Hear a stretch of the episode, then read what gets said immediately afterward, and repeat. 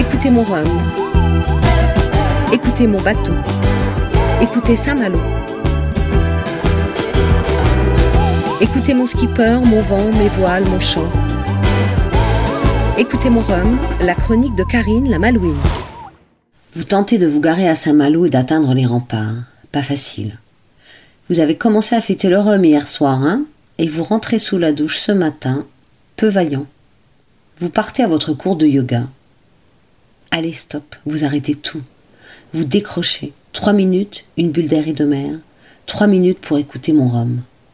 Le village de la 11e édition de la route du Rhum, justement, a officiellement ouvert ses portes hier 24 octobre à 14h.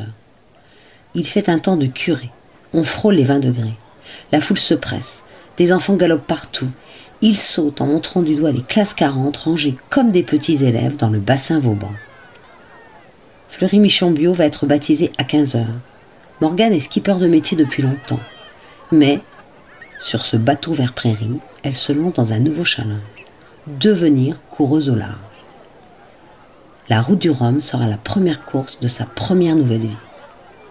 Morgane rayonne dans son polo vert prairie. Son sponsor titre s'est engagé très récemment. Avant, ça a été la course, un peu la guerre. Une main sur le bateau à préparer, une main sur les packs partenaires et les rendez-vous de démarchage. Morgane rayonne à double titre. Elle illustre un joli passage de relais, une double transmission, parentale et partenariale. Une saga de gens qui vont en mer. Allez, remontons le temps, repartons 78.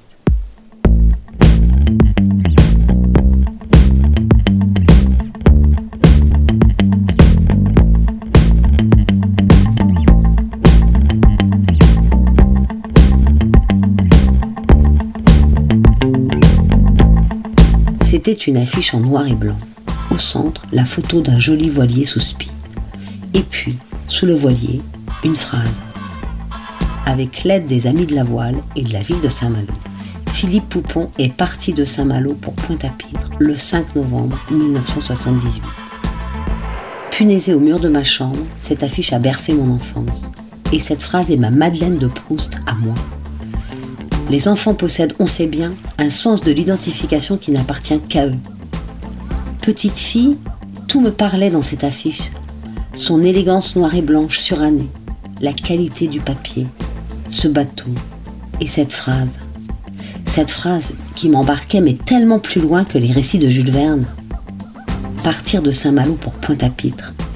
Dans ma tête de gamine, Pointe-à-Pitre me semblait un ailleurs lointain, une pointe perdue un bout du monde. Éric Tabarly avait gracieusement prêté sa goélette à Philippe. Les amis de la voile et ma ville, avec eux, alloué l'argent manquant à huit jours du départ. Pour l'occasion, Pendwick 3 avait été rebaptisé et une imprimerie avait tiré une affiche à 100 exemplaires. 100 exemplaires Ça paraît si dérisoire aujourd'hui. 100 exemplaires pour 100 rêves d'enfants et ça devient énorme. En 86, l'année de la naissance de sa fille Morgane, Philippe Poupon a remporté la route du Rhum sur un bateau qui s'appelait Fleury-Michon.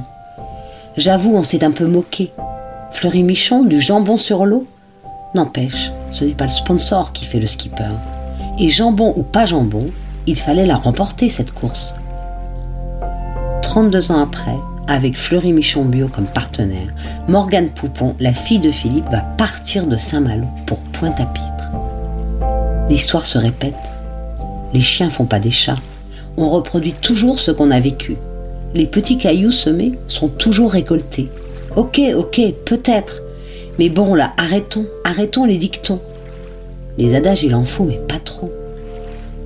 Les enfants de la route du Rhum resteront toujours des enfants, avec ou sans destin tout tracé. N'est-ce pas, Morgane? Alors, les adages, ils vont pas dicter ta vie ta nouvelle vie à toi, la fille en vert prairie. C'était Écoutez mon rhum, la chronique de Karine Fougeret, avec la ville de Saint-Malo et le télégramme.